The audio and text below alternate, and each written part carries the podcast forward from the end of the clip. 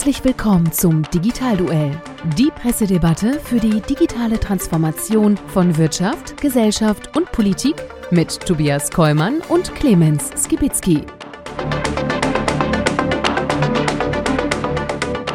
Hallo und herzlich willkommen zum Digitalduell, unser Pressedebatte rund um das Thema digitale Transformation in äh, Wirtschaft, Gesellschaft und heute besonders in Politik. Mein Name ist Tobias Kollmann und mit mir in den digitalen Ring steigt Manuel Höferlin.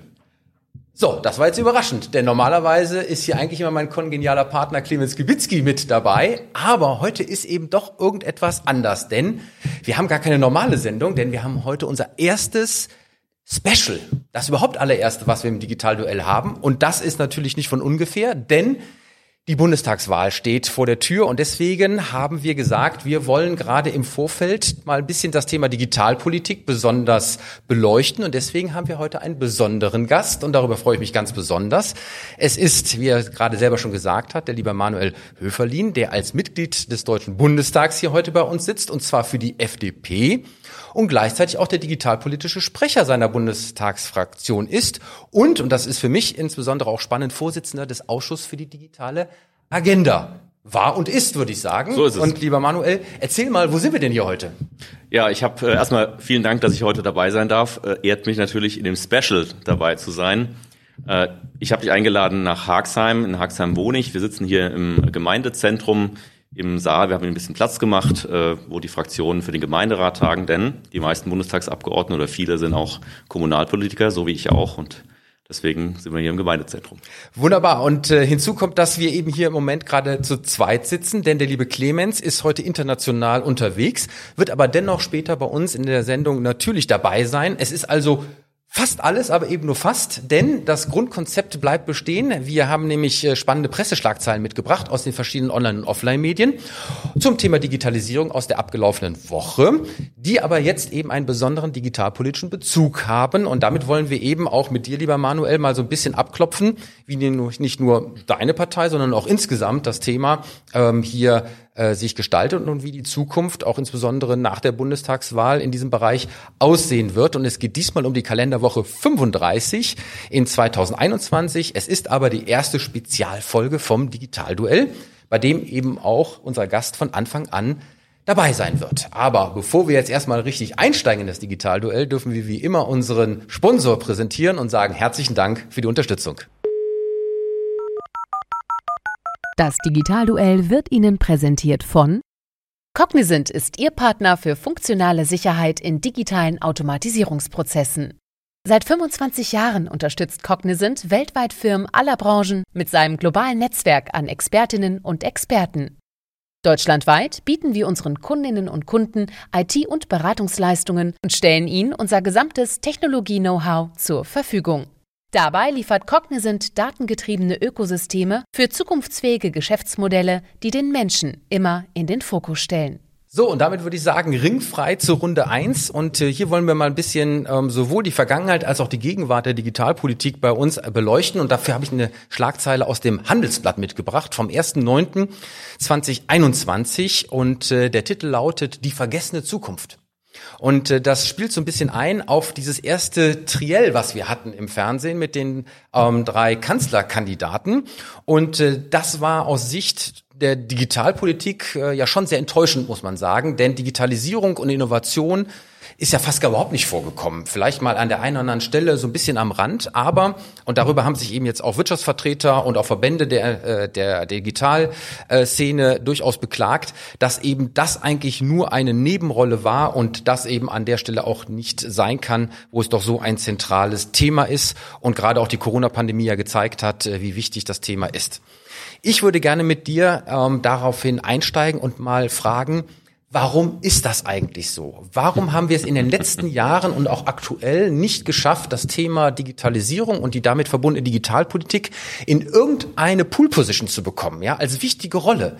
Ist das immer noch so, dass das eben an den an der Verankerung in den Parteien liegt, ist es eben für die meiste ähm, Menschen in der Bevölkerung nicht ähm, wichtig genug. Ähm, ich kann es mir nicht vorstellen, aber warum spielt dieses Thema offensichtlich Oder hat es insbesondere auch in der Vergangenheit nicht die Rolle gespielt, die es eigentlich müsste, im politischen Kontext? Also die Frage stelle ich mir dauernd, ehrlich gesagt. Ähm, dieses Triell war insofern äh, erschreckend, weil der einzige Punkt, wo es mal um digitale Fragen ging, war, glaube ich, beim Thema Vorratsdatenspeicherung. Ähm, und danach hört es eigentlich schon fast auf. Und die ganzen Fragen, wie gestalten wir die Zukunft, und zwar aus jeder der drei politischen Sichten, ist elementar mit digitaler Transformation verbunden. Sowohl im Bereich Wirtschaft, im Bereich Arbeitswelt, im Bereich Klimaschutz. Also jeder der drei hätte eigentlich dieses Zukunftsthema besetzen können. Und ähm, ich meine, wir kennen uns jetzt auch schon ein bisschen, Tobias. Du weißt, ich bin eigentlich Digitalo durch und durch. Wir arbeiten als Digitalpolitiker immer als Querschnittspolitiker, sprechen mit vielen Kollegen, äh, auch bei uns in der FDP-Fraktion, weil wir ja online arbeiten im Intranet permanent, sehen wir, was andere machen. Und mir würde zu jedem Thema ein digitaler Bezugspunkt einfallen, den man übrigens auch in so einer in so einem Moment positiv beleuchten könnte. Mir auch und, übrigens. Ja, also und, und, es ist mir ein Rätsel, äh, wie das passieren konnte und auch keiner der Moderatoren hat da mal nachgefragt. Also es ist nicht nur so, dass irgendwie von den politischen Akteuren da vergessen wurde, mal Digitalpolitik zu erwähnen, sondern offensichtlich sind auch die Fragen äh, nicht in der Lage, mal zu gucken, gibt es eigentlich was Digitales bei dem Bezug. Vor allen Dingen habe ich immer das Gefühl, ähm, wenn dann mal gefragt wird, dann kommt es immer zu der fatalen Fehleinschätzung, Digitalpolitik ist gleich Netzausbau. Ja. Und dann wird sozusagen immer darüber geredet, äh, wo wir wie welche Versorgung hinbekommen. Und das war's, aber das war's ja nur bei weitem nicht. Ja, Digitalpolitik hat bei vielen immer was mit Computern zu tun, ne? Und also haptisch.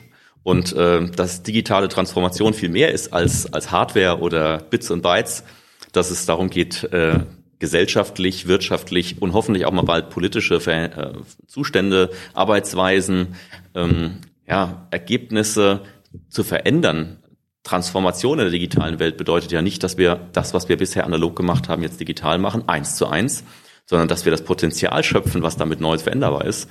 Und äh, das ist eine Sache, die mich begeistert, wo ich auch begeistert drüber reden kann, weil ich da wahnsinnig viele Chancen sehe. Und verrückterweise, die Menschen machen es ja. Also es hat ja keiner uns gezwungen, vor 15 Jahren irgendwie ein iPhone zu benutzen oder ein Android-Gerät. Hat ja keiner gesagt, also ab heute musst du, also heute kannst du nicht mehr den Nokia-Knochen nehmen, äh, sondern du musst jetzt äh, tippen.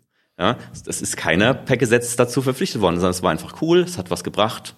Und dann haben wir es gemacht. Das würde aber bedeuten, dass eigentlich die Politik von Digitalisierung mehr oder weniger überrollt wurde, weil es hauptsächlich im privatwirtschaftlichen ähm, und dann eben auch im Business-Kontext schlicht und ergreifend seine Runden gedreht hat und die Politik immer wieder so in der ähm, nachfolgenden Reaktionsrolle gewesen ist, ähm, was mir ja auch in den letzten Jahren immer wieder gegen den Strich gegangen ist. Wir sehen eigentlich keine aktive, voranschreitende Rolle der Politik, wie etwas gestaltet werden soll, sondern es wird oftmals reagiert auf das, was eben in der Digitalisierung draußen sehr, sehr viel schneller passiert, mhm. als dann im politischen Kontext auch bewertet werden kann. Und ähm, das ist auch etwas, wo, wo, wo ich mich frage, liegt das daran, dass man sich nicht kontinuierlich in den Parteien mit diesem Thema beschäftigt und auch die entsprechenden Leute mit den Köpfen dort ja durchaus beobachten kann. Ich meine, du bist ja einer an der Stelle bei der FDP, in den anderen Parteien gibt's ja auch welche, aber haben die einfach nicht den Stellenwert, haben die nicht das Gehör, haben die nicht ähm, auch die Bedeutung, die diesem Thema ja eigentlich geschuldet ist, dass sie sich durchsetzen können, um hier eben eine wirklich gestalterische Politik aus einer aktiven Rolle zu machen? Also zuerst glaube ich, dass die Politik nicht diejenige ist, die die Innovation gestaltet, sondern äh, die die Innovation ermöglichen sollte, indem sie die richtigen Akzente setzt. Die Innovation ist ja da. Das kann man Wir aber haben, auch proaktiv ja, machen. Das kann man, genau. Das heißt, man muss eigentlich als, als politischer Akteur alles tun, damit die Innovation, die da keimt, möglichst schnell wachsen kann. Sei es mit Startups, sei es mit digitaler Transformation im Mittelstand etc. Dazu gehört übrigens auch, dass der Staat natürlich selbst ein guter Kunde sein kann und muss äh, bei vielen Digitalprojekten. Das hat die Corona-Pandemie sicherlich gezeigt. Aber äh, es gibt natürlich Menschen in der Politik. Ich meine, die Kanzlerin, die jetzt Kanzlerin Merkel, äh, die jetzt dann ihre Amtszeit zu Ende gehen wird, absehbar, äh, hat gesagt, na ja, das sei alles Neuland, aber sie, äh, es sei ganz wichtig. Und in ganz vielen Reden hat sie in den letzten vier Jahren immer wieder das Thema nach oben gehoben. Diese große Koalition hat das sogar im Kanzleramt angesiedelt mit einer Digitalstaatsministerin. Alle Minister sollen Digitalminister sein, wurde mir gesagt im Digitalausschuss. Deswegen haben wir sie trotzdem alle eingeladen. passiert zu wenig. Und trotzdem äh, fehlt eigentlich das Umsetzen. Verrückterweise ist alles Wichtige aufgeschrieben. Im Koalitionsvertrag, in der Digitalstrategie, in der Datenstrategie. Alles, ich habe sie mal, man müsste mal Papiere genannt.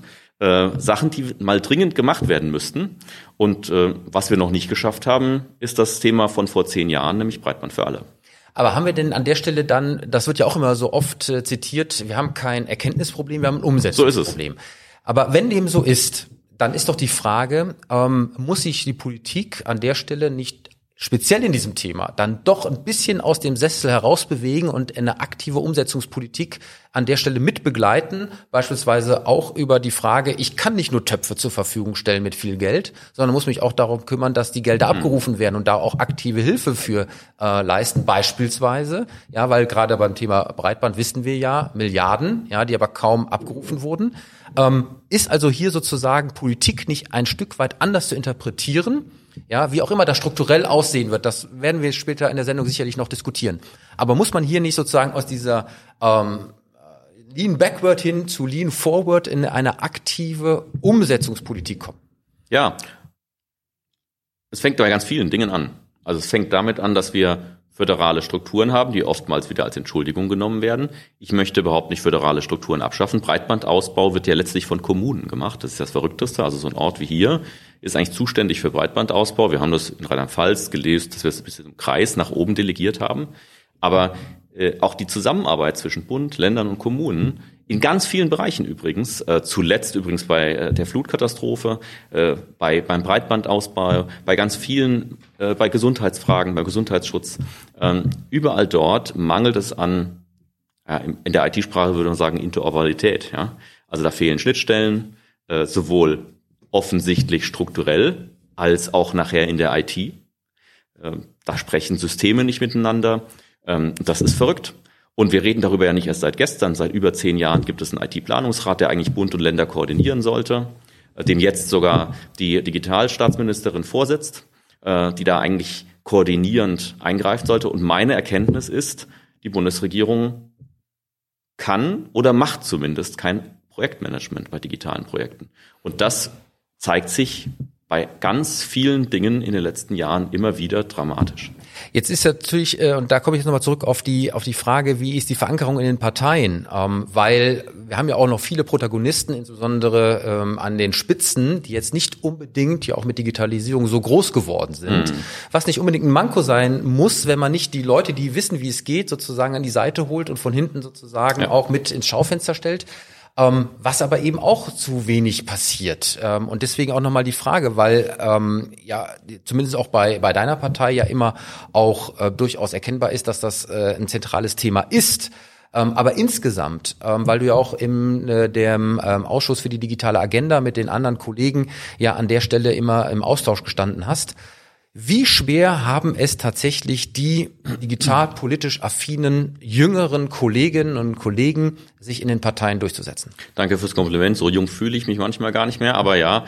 Na, es, der Punkt ist, ich glaube, es gibt in allen Parteien gute Digitalpolitiker. Also das hast du richtig gesagt. Im Digitalausschuss sitzen eigentlich alle die, die irgendwie mit Digitalpolitik sich auskennen. Übrigens aus den unterschiedlichsten Bereichen. Ja, also kommen alle, haben meist noch einen Hauptausschuss. Das ist ja schon das Verrückte, dass der Digitalausschuss kein Hauptausschuss sein kann, weil er nie federführend ist. Das heißt, alle Themen werden, das ist schon eine strukturelle Frage, äh, immer mitberatend im Digitalausschuss behandelt. Und so endet das dann auch. Wir sind halt mitberatend. Ne? Die Digitalos haben auch noch mal was dazu gesagt. Und das ist äh, von der Großen Koalition so gewünscht. Alle Verweise federführend in den Digitalausschuss sind abgelehnt worden. Das ist so ein bisschen äh, das Problem. Kein Minister, kein Ministerium und letztlich auch die Fachpolitiker wollen die Hoheit nicht abgeben über ihre Dinge, die im Wirtschaftsministerium laufen, die im Bildungsministerium laufen, Bildung, Forschung oder die im Innen- oder im Gesundheitsministerium laufen. Und das führt aber dazu, dass die Digitalprojekte dort entwickelt werden und am Ende abgestimmt werden. Es gibt dann am Ende eine Ressortabstimmung zwischen den Ministerien. Also es wird so gearbeitet wie vor 40 Jahren in Bonn. Ja, wird innerhalb, ein Referent schreibt was, monatelang, und am Ende wird es mit dem anderen Ministerium abgestimmt. Und diese Arbeitsweise ist völlig out. In der digital transformierten Welt arbeitet man viel früher aus den Silos raus und arbeitet zusammen. Und allein diese Arbeitsweise fehlt. In der Wirtschaft ist das längst üblich, in der Politik ist das immer noch völlig alt. Deswegen ist ja die Frage, wie wird eine Digitalpolitik eigentlich sinnvollerweise in so einem politischen äh, Gerüst verankert? Ähm, ich kann ja an der einen Stelle sagen, ich hijacke im Prinzip das System, indem ich eine systemkonforme Lösung ähm, reinbringe oder ich versuche eben komplett das System zu ändern, indem ich ähm, die Silos aufbreche und eben übergreifend arbeite. Darauf werden wir sicherlich auch noch zurückkommen. Ich möchte aber an der Stelle äh, mit einer Frage jetzt so ein bisschen auch die Überleitung zu dem, was jetzt gerade Aspekt oder Themen äh, sind, ähm, schlagen. Ähm, nämlich, glaubst du, dass man mit der Digitalpolitik auch Wahlen gewinnen kann?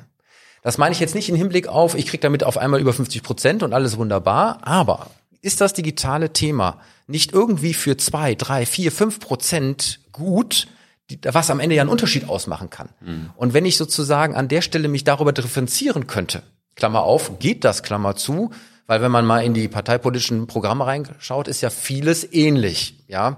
Ähm, sagen wir mal, Breitbandausbau wollen sie alle. Es gibt ein paar Differenzierungen, kommen wir auch sicherlich noch darauf zu sprechen. Aber die generelle Annahme, dass ich mit so einem modernen Thema, ja, auch Wahlen an der Stelle gewinnen kann im Hinblick auf zwei, drei, vier, fünf Prozent. Ist das in den Köpfen überhaupt nicht verankert? Also zu meinem Entsetzen haben wir tatsächlich Untersuchungen gemacht im Vorfeld von Wahlen, wie wichtig eigentlich das Thema Digitalisierung, digitale Transformation für die Wahlentscheidung ist. Und erschreckenderweise ist das im Verhältnis zu anderen Themen gar nicht so wichtig. Ähm, Was heißt gar nicht? Also sagen wir mal, wenn ich behaupte, 10, ja, also unter, es ist, es landet auf der Tabelle wirklich hinter vielen, vielen anderen Themen. Es ist eines der weiteren Themen. Und das ist, ich kann sagen, ich verstehe das nicht, weil ich bin überzeugt davon, dass das Thema objektiv betrachtet in diesen ganzen Themen, die oben stehen, Bestandteil ist. Das heißt, ohne eine digitale Betrachtungsweise werden wir die Frage, wie wird die Wirtschaft von morgen aussehen, gar nicht lösen können. Viele Menschen machen sich Gedanken, ob sie in ein paar Jahren ihren Arbeitsplatz noch haben. Das ist auch eine Frage von digitaler Transformation. Viele Menschen machen sich Gedanken um Gesundheit zurzeit vielleicht, ja. Auch das ist eine Frage von digitaler Transformation. Also ich glaube, das digitale Thema ist eigentlich in den ganzen Top-Themen drin, wird aber nicht identifiziert. Und verrückterweise, komme auf deinen Pressebericht zurück, wird es im Triell auch nicht aufgezeigt, auch nicht von Journalisten die dann irgendwie sagen, ja, das ist ja eigentlich nur durch Digitalisierung oder durch Transformation zu lösen. Aber Manuel, das müsste sich doch jetzt spätestens durch Corona auch schlagartig geändert haben, weil jetzt, ähm, ich sag mal, jede Familie mit Kindern hat über das Thema Schule und Digitalisierung und Fernunterricht doch einen ganz anderen Zugang dazu bekommen. Wir alle haben über das Thema mit den Gesundheitsämtern und der Vernetzung und den äh, entsprechenden äh, digitalen Verwaltungen aufgezeigt bekommen, ähm, wo die Defizite ja. sind. Ähm, also ist, hat sich diese äh, diese Erkenntnis, dass da eben irgendwie das unter ferner Liefen ist, nicht jetzt innerhalb der letzten zwölf, äh, 18 Monate nun wirklich auch geändert? Ja, also ich sehe das auch so. Ich finde, dass die Menschen zunehmend das erkennen äh, müssen, weil sie es eigentlich, wenn man sie konkret nachfragt, genauso beantworten. Ich merke das ja, wir haben ja im Moment Wahlkampf, wenn man an, an Ständen oder mit Bürgerinnen und Bürgern spricht, und Sie kommen mit einem Thema, das erstmal aus Ihrer Sicht gar nichts mit Digitalisierung oder Transformation zu tun hat. Und man stellt zwei, drei Rückfragen, ist man mitten da drin. Und dann plötzlich bemerken viele, ja, das hat was mit Digitalisierung zu tun. Das ist eine Aufgabe auch von uns in der Politik, von denjenigen in der Öffentlichkeit auch kommunizieren, das noch viel klarer zu machen, auch mal Fragen dahin zu stellen. Du machst das, richtigerweise, viele andere nicht, ja. Ähm, es ist elementar. Es gibt kein anderes Thema, das so breit ähm, in alle Politikbereiche hineinspielt, wie das Thema digitale Transformation und Digitalisierung. Und wir werden auch die meisten großen Fragen, die sich sonst in der Politik stellen, ohne digitale Aspekte nicht lösen können. Ja, und damit sind wir natürlich äh, wiederum bei dem Querschnittsgedanken und äh, bei dem, was es für uns bedeutet. Und äh, der lieber Clemens, äh, der jetzt, wie gesagt, heute bei uns leider nicht äh, real, direkt und unmittelbar live dabei sein kann, hat aber trotzdem uns eine Frage natürlich Sehr geschickt. Gut. Und äh, die spielen wir jetzt gerne mal ein und von daher Mats ab. Meine Frage an dich, lieber Manuel. Während der Pandemie hat sich gezeigt, wie schlecht Deutschland Sachen Digitalisierung teilweise aufgestellt ist. Wir hatten viele Themen von in den Schulen, was da schiefgelaufen ist, aber vor allen Dingen auch in den Gesundheitsämtern. Das hat mich besonders geärgert. Wir haben diese SORMA-Software, die in Deutschland entwickelt wurde und eben schon seit fünf Jahren oder so im Einsatz ist in Afrika. Und wir haben es nicht geschafft, das in Deutschland einheitlich zu implementieren. Nur ein Bruchteil der Gesundheitsämter ist daran angeschlossen, obwohl das auch von der Bundesregierung beschlossen wurde. Es wurde einfach nicht umgesetzt. Es mag an föderalen Strukturen liegen, aber es kann ja einfach nicht sein, wir brauchen Lösungen. Was hätte man deiner Meinung nach dort vielleicht tun können? Wow, eine ziemlich äh, allgemeine, ganz umfassende Frage. Und ich habe so die Schnipsantwort, um, äh, um Clemens die, die Lösung zu präsentieren. Ah, es ist eine Vielzahl. Er hat sie in der Frage im Prinzip schon genannt äh, föderale Strukturen, Gesundheitswesen äh, in den Kommunen. Äh, Gesundheitsschutz ist Aufgabe der Kommunen in dem Fall, die Gesundheitsämter. Und äh, die Gesundheitsämter waren und sind teilweise nicht richtig ans Internet angeschlossen. Thema Breitband. Ja, also so, so ärgerlich es für Digitalpolitiker ist, dieses Thema immer wieder, aber es ist immer noch das, ein Basisproblem oft. Die Gesundheitsämter haben unterschiedliche Software gehabt. Das finde ich nicht schlimm. Sie haben aber keine einheitlichen Schnittstellen gehabt. Das ist dramatisch. Darüber reden wir auch schon seit über zehn Jahren. Ähm, ich verstehe überhaupt nicht, warum man SORMAS als äh, On-Premise-App ausgerollt hat für Indie-Gesundheitsämter. Ich hätte das ausschließlich auf einer cloud-basierten Lösung angeboten. Gab es ja auch, SORMAS in der Cloud. Viel einfacher, äh, viel, viel schneller äh, zu, zu, durchzusetzen. Äh, können wir nachher auch nochmal vielleicht im Rahmen von Gaia X, wenn wir wollen, sprechen, weil das ist nämlich genau das, wo ich sage, warum fehlt, da fehlt doch eine europäische Cloud-Plattform, in der man das alles andocken könnte. Dann wird man Tempo gewinnen. Und das wäre mein Vorschlag. Ähm, spätestens letztes Jahr äh, hätte, wir haben ja auch das Thema Gaia X letztes Jahr präsent gehabt, das mit als eines der Masterprojekte gleich mit ausrollen können.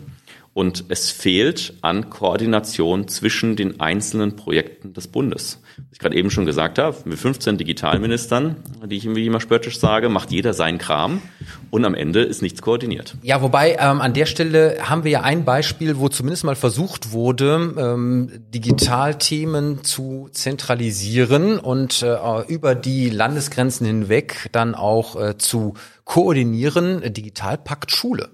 Jetzt ist daher natürlich das Ergebnis genauso erschreckend, ja, wie in vielen anderen Bereichen auch. Denn auch, das ist eine Schlagzeile aus dieser Woche, mhm. 2.9. Äh, T3N, Digitalmilliarden für Schulen, ja. zwei Drittel noch ungenutzt. Ja. So, das bedeutet, äh, von den 5 Milliarden Euro des Bundes, ja, sind nur 189 Millionen Euro abgerufen worden.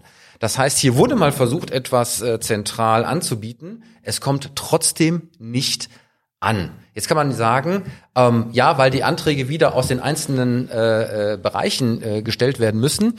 Ähm, und genau das scheint auch das Problem zu sein. Zu kompliziert und auch im Hinblick auf die Belastung der Schulen, die sich ja um vieles kümmern müssen, auch gerade wegen Corona, ähm, wo eben festgestellt wurde, dass man da jetzt nicht unbedingt die Zeit hat, auch noch komplexe Förderanträge zu stellen. Ähm, wieder mal ein Beweis dafür, wie im Bereich der Digitalisierung über Strukturen, komplexe Verfahren und Prozesse etc. pp und ich kenne das generale Gegenargument. Das Gegenargument ist ja immer, es sind Steuergelder. Wir müssen aufpassen, dass die Steuergelder sorgsam verteilt werden und ausgegeben werden. Einverstanden. Aber hier in diesem Bereich, ähm, gerade auch an den Beispielen, ähm, sieht man doch mal wieder, wie wir doch eigentlich, egal ob es zentral ist oder dezentral ist, für dieses Thema einfach nicht die PS auf die Straße kriegen. Wenn man die Zahlen, die du vorgetragen hast, äh, genau äh, analysiert, ist ja richtig. Ein Drittel ist nur abgerufen oder äh, angefragt. Und du hast selbst gesagt, 200 Millionen knapp von 5 Milliarden, das ist deutlich weniger als ein Drittel, sind ausgegeben. Also das ist der Betrag, der umgesetzt wurde. Ein Großteil von diesem Drittel, was abgerufen wurde, ist quasi nur im Planungsstadium abgerufen. Zwei Drittel sind überhaupt nicht abgerufen. Ja. Das ist hochdramatisch, ja. wenn man überlegt, dass wir seit über einem Jahr, ich habe selbst drei Kinder, ähm, die Digitalisierung der Schulen gerade in der Corona-Zeit nochmal richtig anschieben könnten. Und die Schulen sind schlicht allein gelassen worden. Das ist nicht das erste Mal. Äh, in dem Fall jetzt das Ministerium für Bildung und Forschung, sonst oft das Wirtschaftsministerium, das Bundeswirtschaftsministerium mit, mit Fördergeldern, die so gestaltet werden, dass die Fördertöpfe so kompliziert sind abzurufen, dass an den Stellen, wo das stattfindet, eigentlich mehrere Leute da sich damit beschäftigen müssten. Das ist aber nicht der Fall. In einer Schule äh, gibt es keine Abteilung, die sich mit Förderanträgen beschäftigt, sondern das machen die alle noch nebenher. Übrigens auch zum Beispiel bei der Breitbandförderung haben wir ein ähnliches Problem. Da wird viel Geld nicht abgerufen. Warum? Weil in den kommunalen Verwaltungen eine Personalstelle ist, die sich darum kümmert und der hat das noch nie in seinem Leben gemacht. Der macht das dann einmal, muss sich mit dem ganzen Kram beschäftigen und dann ist erledigt. Und dann kommt die nächste Kommune, da sitzt wieder einer, der macht das einmal in seinem Leben und auch zum ersten Mal. Und ähm, die haben auch nicht die Ministerialsichtweise wie ein Referent im Ministerium in Berlin, der das schon immer gemacht hat und der sagt, ist doch klar, wie dieses Förderprogramm läuft, ist doch klar, was man da ausfüllen muss, ist doch klar, was man da liefern muss. Und die Schulen waren schlichtweg überfordert mit ihren Konzepten, die sie erst erstellen mussten, die sie einreichen mussten, die Formalien erfüllen müssen. Übrigens auch ein Riesenproblem, warum Mittelstand oft nicht zum Zuge kommt, weil die einfach bei Bewerbungen um Ausschreibungen oder um Fördermittel sagen, das ist viel zu kompliziert, so viel Power haben wir gar nicht in, im, im Haus, dann lassen wir es lieber und konzentrieren uns auf unsere Kunden. Und damit äh, schenk, verschenken wir digitale Transformation in der Bildung, in der Breitbandausstattung der Kommunen, im Mittelstand. Also ich sag mal, dieses Bild, dass man versucht, milliardenschwere Pakete ja, durch das administrative Nadelöhr der Antragstellung zu pressen, was nicht funktionieren kann, ist ja auch äh, an der Stelle einer der Konstruktionsfehler, die wir in der Digitalpolitik als solches ja haben. Die Bundesministerien sind stets bemüht, ja, waren stets bemüht, äh, das zu machen, will man in, einer, in einem, äh, in einem Zeugnis, Zeugnis ne? schreiben. Ja, äh, das ist dramatisch. Und wir haben halt keine Benchmarks, die darauf abzielen, was geleistet wurde. Also es wird nicht gefragt, ähm, wie viel Geld ist denn in den Schulen nachher angekommen, sondern es wird gesagt, ja, wie viel Geld haben wir denn aufgelegt? Ah, ja, 5 Milliarden, Bildungspakt, fertig. Aber eigentlich wäre die Frage, was ist denn unten passiert? Und diese Frage stellen wir in der politischen Bewerbung viel zu selten. Ja, gleichzeitig sagt ja äh, die Bundesbildungsministerin äh, Anja Kadicek, die Digitalisierung der Schulen ist noch längst nicht da, wo sie sein sollte. Das Tempo ist mir insgesamt zu langsam. Und ich sehe sozusagen, wie sie sich gleichzeitig zurücklehnt und wieder Däumchen dreht. Ja, es sind übrigens viel mehr als fünf Milliarden, weil mit den Corona-Hilfen letztes Jahr, die auch für Schulen waren, sind es über sechs Milliarden, sechseinhalb Milliarden, die am Ende faktisch für Schulen für Digitalisierung zur Verfügung stehen. Das heißt, das Bild ist eigentlich noch dramatischer. Wir haben aber noch eine zweite Frage vom lieben Clemens oh. und äh, die werden wir jetzt einspielen. Ich sehe in Deutschland viele Schlagworte, viele Strategiemaßnahmen, könnte man sie bezeichnen. Was ich eigentlich nicht erkennen kann, ist in der Politik ein einheitliches Tiefverständnis von dem, was den digitalen Strukturwandel eigentlich ausmacht und darauf aufbauend ein einheitliches Standortkonzept. Wie erobern wir das digitale Neuland, wie es Frau Merkel ja mal bezeichnet hat. Kannst du mir sagen, was dein Verständnis ist? Welche sind die wesentlichen Treiber? Was macht den Kern der Digitalisierung eigentlich aus, dieses tiefen Strukturwandels und darauf basierend Strategien entwickeln zu können. Also die Frage, was eigentlich die Digitalisierung ausmacht, versuche ich schon immer durch die Wortwahl äh, klarzumachen. Es geht mir nicht um Digitalisierung, sondern um digitale Transformation. Und der Unterschied ist, dass, äh, um es in der Verwaltung zu sagen, eine Verwaltung nicht mehr ein PDF rausschickt statt ein Papier, sondern den ganzen Prozess der Bearbeitung verändert. Und das ist auch das, was die die, die Vorteile von digitaler Transformation ausmachen. Das ist nicht, dass wir Sachen, die wir bisher per Papier gemacht haben oder per Treffen, äh, digital im Computer machen, sondern dass wir die Wertschöpfung woanders herkriegen, dass wir mehr Zeit haben für andere Dinge, dass Unternehmen Geld verdienen mit nicht mehr mit dem Verkaufen vielleicht von ihren Gegenständen, sondern mit dem Nutzen ihrer Gegenstände. Wart ihr nicht das, äh, wo ihr äh, gescheitert seid bei einer äh, Klage äh, beim Bundesverfassungsgericht, weil das Fax da nicht rechtzeitig angekommen war? Irgendwie, da war doch eine wir, schöne Geschichte. Wir, wir haben es wir haben's dann tatsächlich noch hingeschafft. Ja, okay. es war, wir hatten einen, einen Schriftsatz, äh, der war so lang, dass das Fax immer abgebrochen hat. Und dann haben wir, um die Frist zu wahren, einen Boten hingeschickt. Einen berittenen Boten, könnte man spaßeshalber sagen. Äh, wir haben es dann tatsächlich durchgekriegt, äh, weil die Zustellungsmöglichkeiten sind in Papierform oder per Fax per E-Mail PDF ist nicht zulässig. Ja, das ist in, im Gericht äh, nicht zugelassen. Ja, 2021, ne? Ja. Äh, gut, im Kanzleramt gibt's ja auch noch äh, Rohrpost.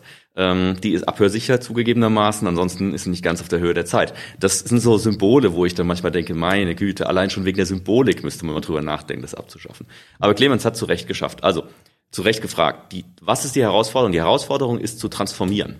Und das findet ja überall statt. Äh, in der Wirtschaft ist es ganz klar, ja, so, so ein Unternehmen wie Airbnb hat keine Hotels mehr oder äh, also und trotzdem ist es einer der größten Hotelleriebetriebe. Oder in Europa, äh, Flixbus hat einen Bus, aber ist der größte Busanbieter äh, Europas.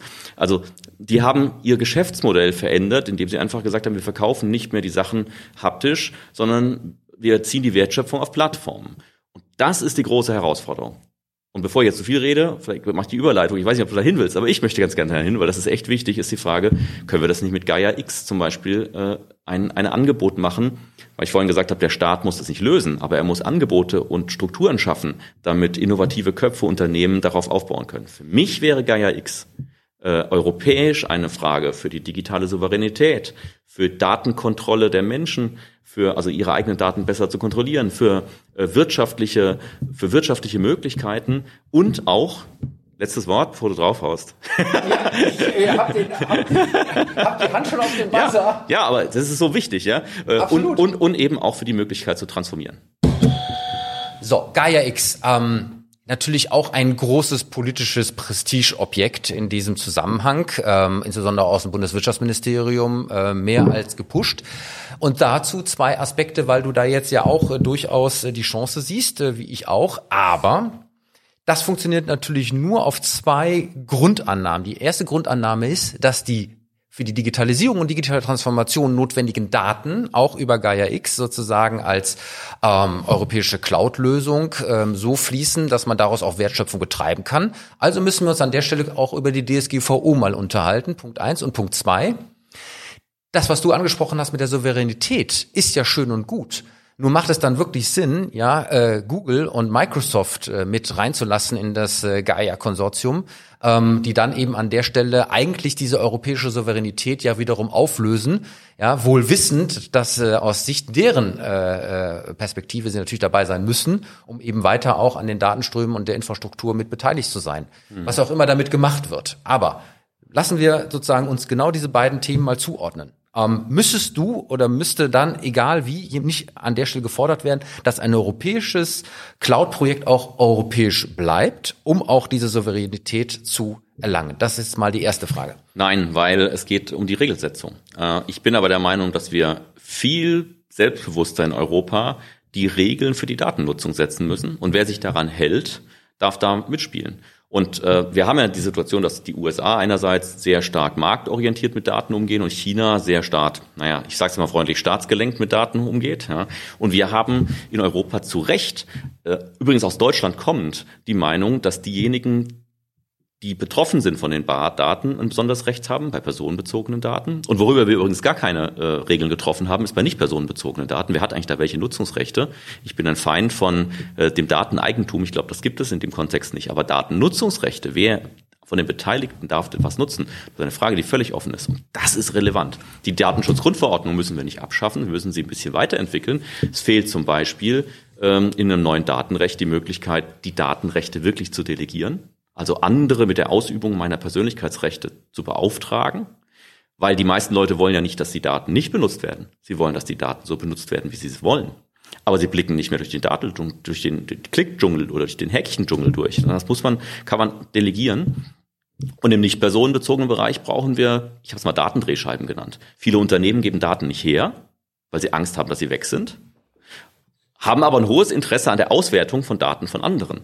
Das heißt, wir brauchen so eine Art Intermediär, der hohes Vertrauen genießt, über den man vielleicht Informationen austauschen kann, ohne die Hoheit über seine eigenen Daten zu verlieren. Und dafür wäre Gaia X doch genial. Ja, aber Manuel, nochmal, ähm, wenn wir äh, da die großen amerikanischen Player reinlassen, mhm. ja, ähm, und ich sag mal, da kannst du Regeln setzen, wie du willst. Ähm, wir wissen alle, äh, mit äh, der NSA und anderen haben wir einfach ein paar Hintertüren ähm, und das ist auch mit ein Grund, warum wir insgesamt darüber diskutieren, ob wir ähm, China mit den entsprechenden Unternehmen hier in die Infrastruktur mit reinlassen sollen.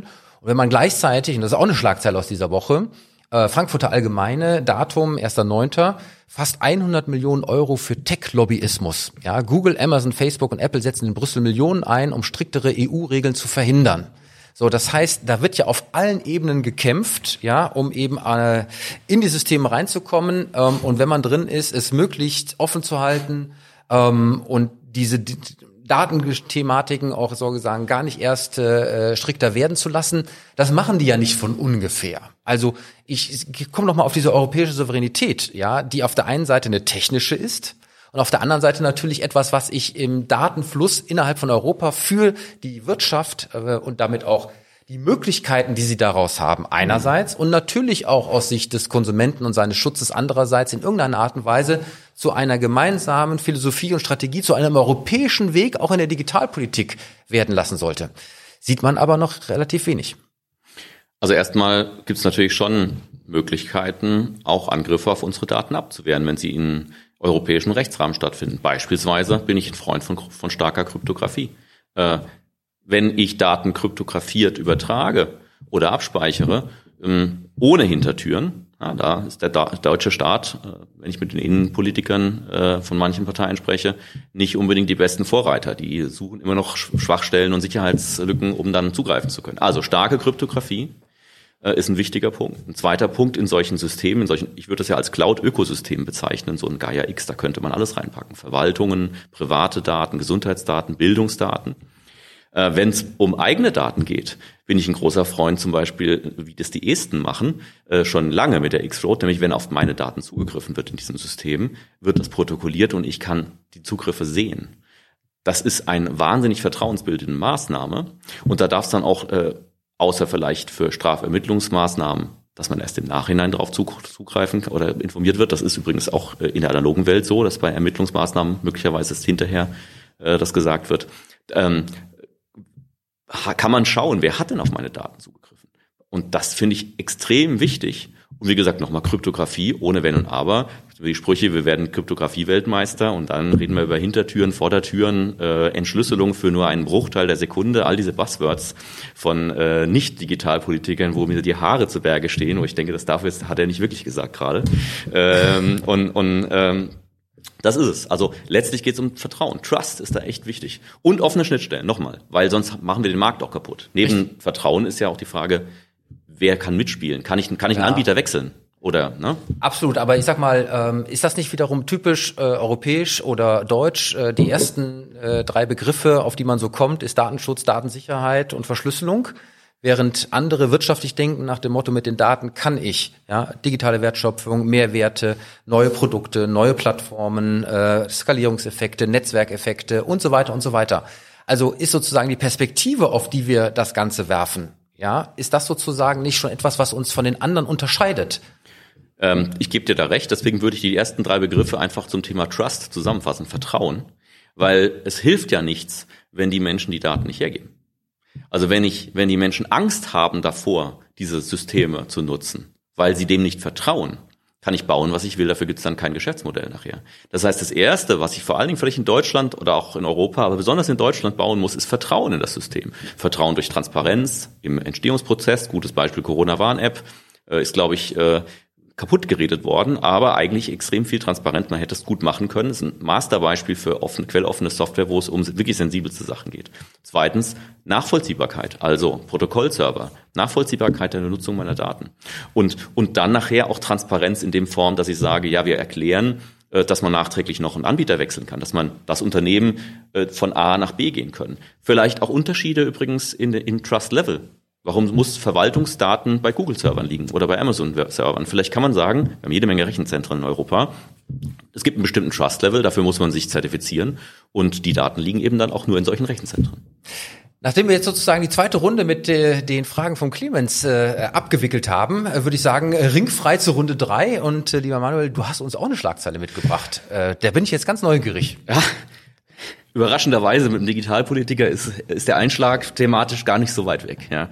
Ich habe ähm, vom 2.9. Äh, einen Artikel im Handelsblatt, drittletzter Staat von 20 Staaten. Deutschland, Frankreich und Italien hängen Deutschland bei der Digitalisierung ab. Also wir sind nicht nur, äh, das geht um eine Studie G20, eine G20-Studie, wir sind auch der vorletzte Platz bei G7, aber wir sind auch im Verhältnis der 20. wichtigsten Industrie- und Schwellenländer auf dem zweit, drittletzten Platz vor uns sind in der Entwicklung in den Jahren 2018 bis 2020, also genau die Zeit, in der ähm, ja, die letzte Regierung hätte wirken können mit wir wollen das Neuland erobern, wir koordinieren jetzt alles vom Kanzleramt, wir haben 15 Digitalminister, jetzt muss es endlich losgehen. In der Zeit sind wir zurückgefallen. Italien hat wahnsinnig aufgeholt, Frankreich hat aufgeholt und hinter uns in der Entwicklung ähm, sind nur noch zwei andere Plätze. Das finde ich dramatisch. Das finde ich deshalb dramatisch, weil weil Digitalisierung und digitale Transformation ja nicht auf uns wartet. Also ja, nicht nur das. Es ist übrigens äh, der Digital Riser Report, äh, den du da zitiert mhm. hast, den ich natürlich diese Woche ah, auch äh, ja, beobachtet habe, äh, vollkommen mhm. äh, klar. Und äh, tatsächlich ähm, habe ich mich da äh, insofern ähm, nicht, äh, habe ich mich gewundert, ich weiß es nicht. Aber es wird ja immer behauptet, ähm, auch in den ganzen Statistiken, die wir haben, wo wir unter ferner Liefen sind, dass wenn wir jetzt irgendwo mal etwas tun, uns relativ zu den anderen ja verbessern. Das unterstellt immer, dass die anderen da bleiben, wo sie sind. Aber die machen ja auch weiter. Mhm. Und äh, offensichtlich, und das ist ja auch aus dieser Schlagzeile erkenntlich, äh, mit äh, Frankreich und Italien, ähm, tatsächlich dann an der Stelle auch besser als wir, äh, so dass äh, das, was wir tun, nicht ausreicht, um nicht nur den Vorsprung der anderen einzuholen, sondern offensichtlich auch noch einmal zurückzufallen. Und das war das Erschreckende ja. eigentlich an dieser Schlagzeile, ja. muss ich wirklich sagen, Stimmt. dass wir äh, nicht nur nicht aufgeholt haben, sondern eben äh, zu den anderen auch nochmal äh, verloren haben. Und äh, ich gucke hier sozusagen auf die Schlagzeile, die ich auch gefunden habe, die ich hier natürlich mitgebracht habe.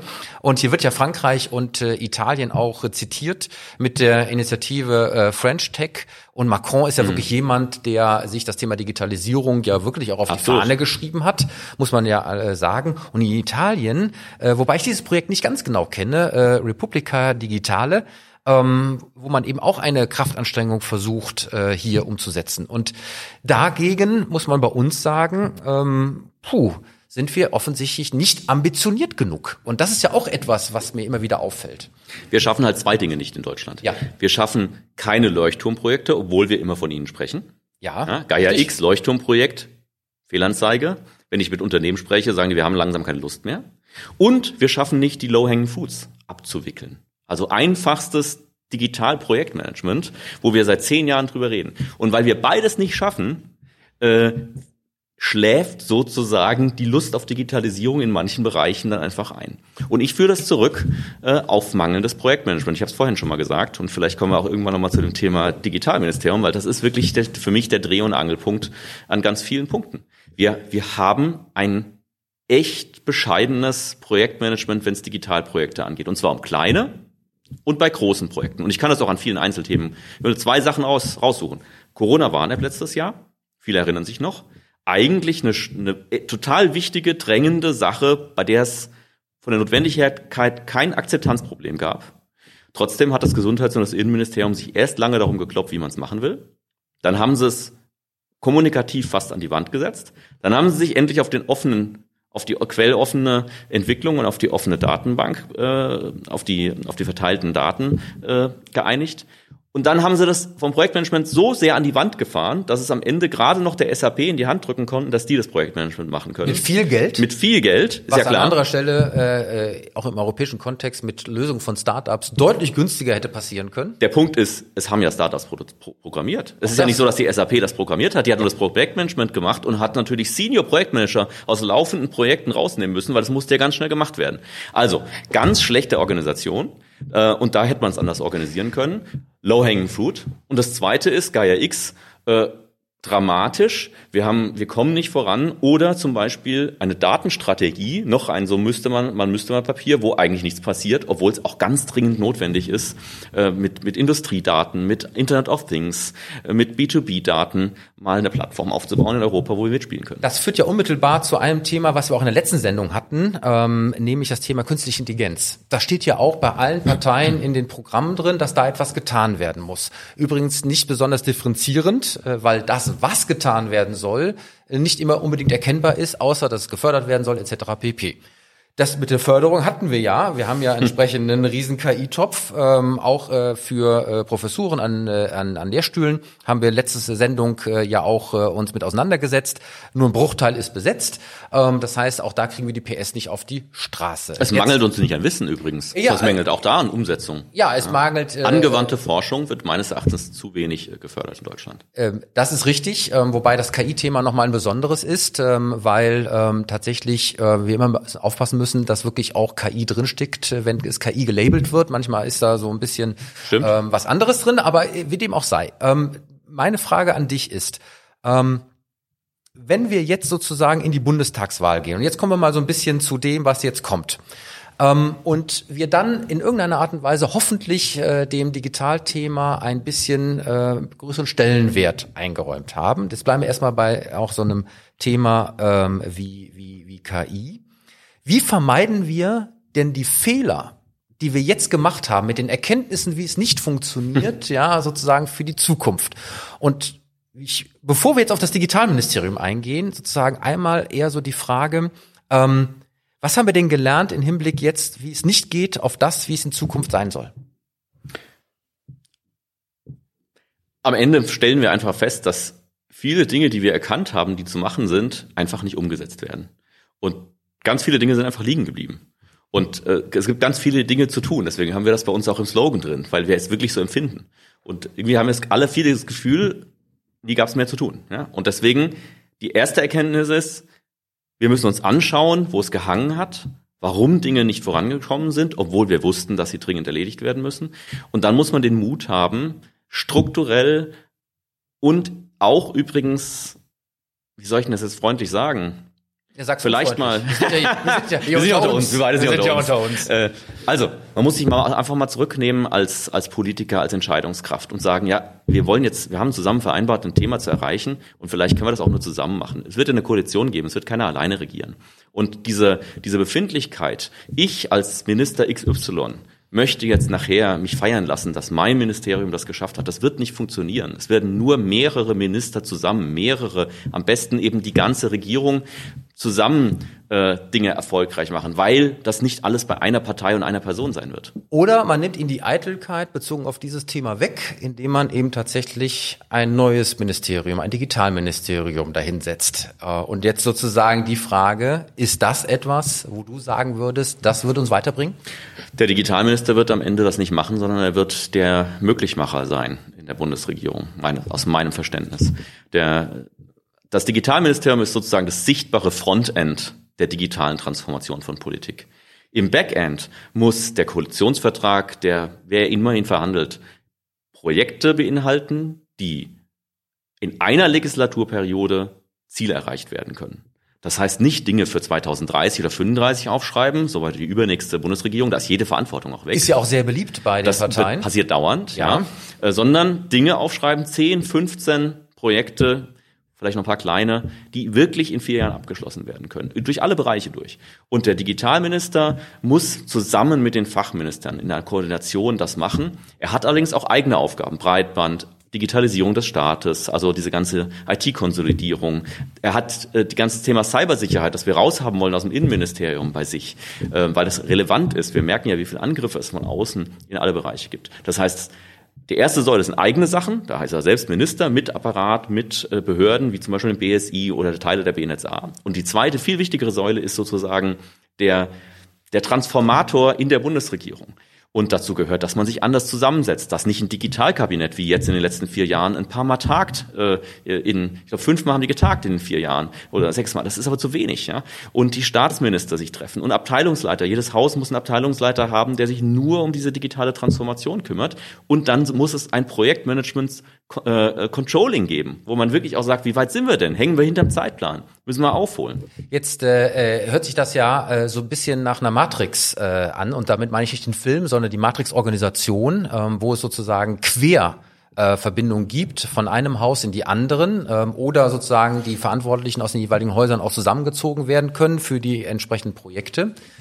Glaubst du, dass das an der Stelle mit den ähm, anderen Fachressorts zu machen ist? Und kann das sozusagen am Ende nicht äh, doch auch nur von der Spitze gespielt werden, sprich aus dem Kanzleramt, der dann einfach sagt, so und nicht anders, Leute? Äh, die Spitzen der Parteien, die den Koalitionsvertrag unterschreiben und alle Minister, die nachher die Häuser leiten, müssen 100 Prozent das wollen und vorantreiben und müssen jedem einzelnen Sachbearbeiter in jedem Ministerium sagen, so arbeiten wir jetzt. Wenn du so arbeitest, arbeitest du auch in meinem Interesse.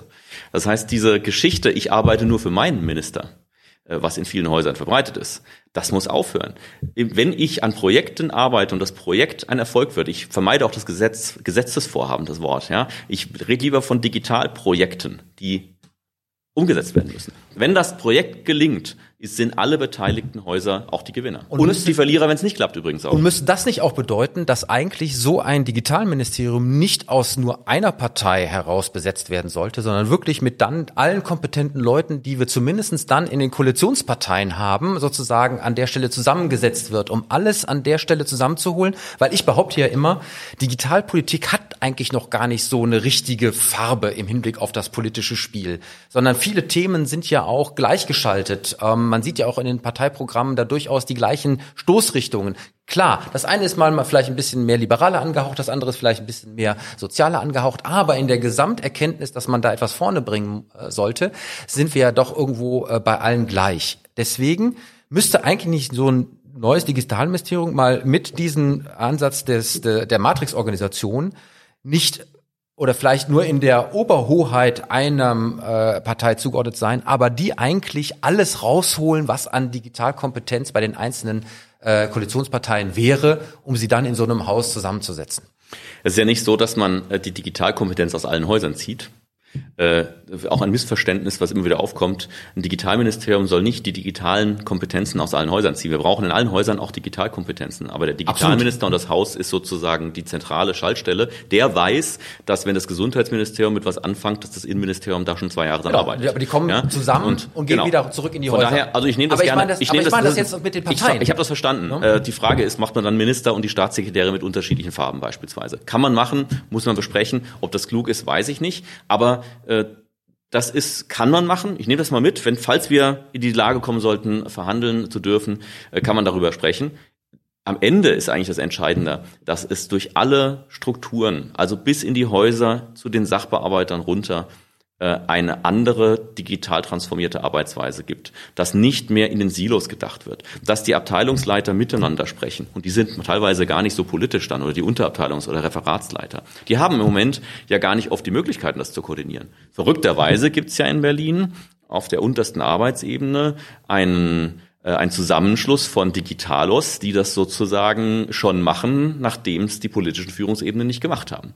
Ähm, das heißt, das sind ich also geheimer immer, digitaler Zirkel ja, tatsächlich, der ist auch öffentlich, Hallo. hat sogar einen Twitter-Account, könnt ihr in der nächsten Sendung mal publizieren.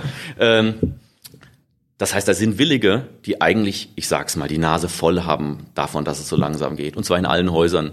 Und das sind übrigens auch die, die sich bei mir melden und sagen, sie würden gerne an einem Konzept für ein Digitalministerium mitarbeiten. Aus den Ministerien. Und das sind kunterbunte Parteifarben.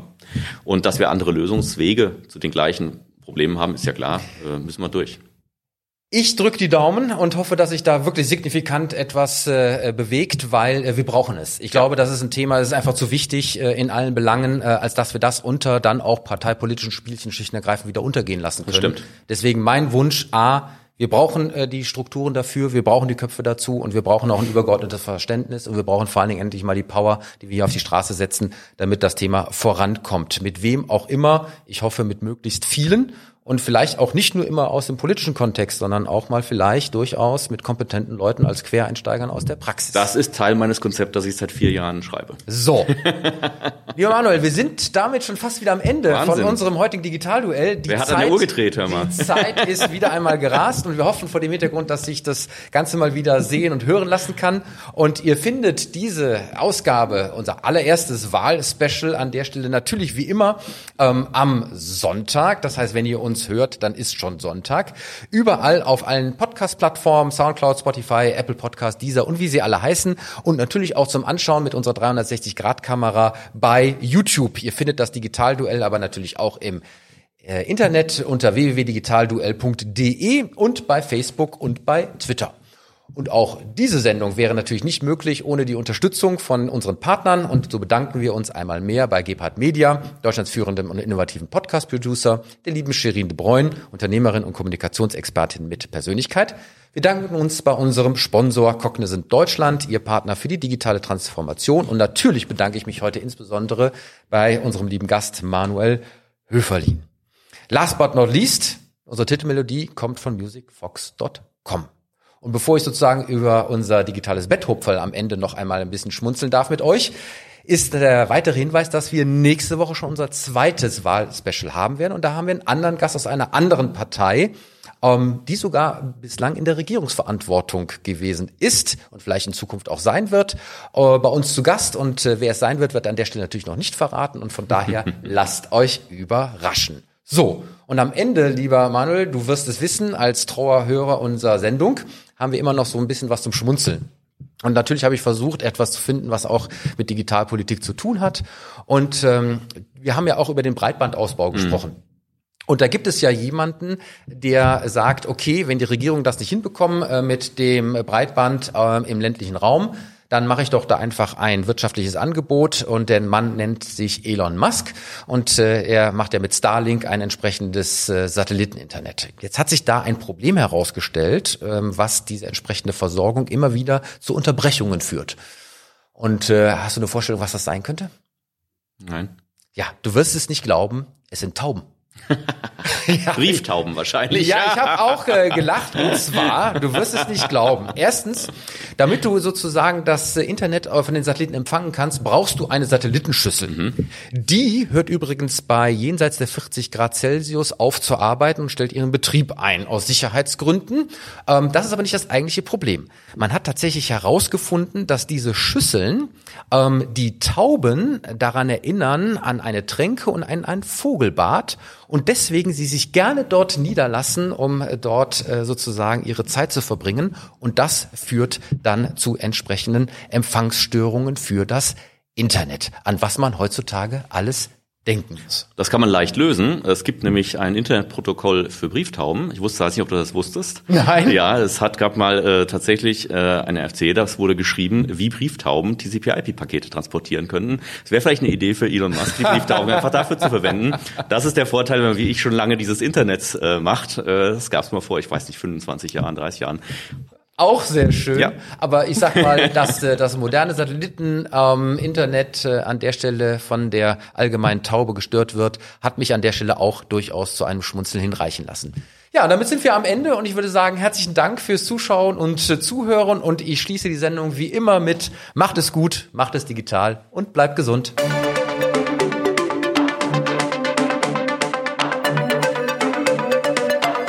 Das war das Digitalduell, die Pressedebatte für die digitale Transformation von Wirtschaft, Gesellschaft und Politik mit Tobias Kollmann und Clemens Skibitzky. Alle Folgen dieser Sendung finden Sie auf unserer Webseite digitalduell.de, auf allen bekannten Podcast-Plattformen und natürlich bei YouTube. Diskutieren Sie auch mit uns bei Twitter unter dem Hashtag Digitalduell.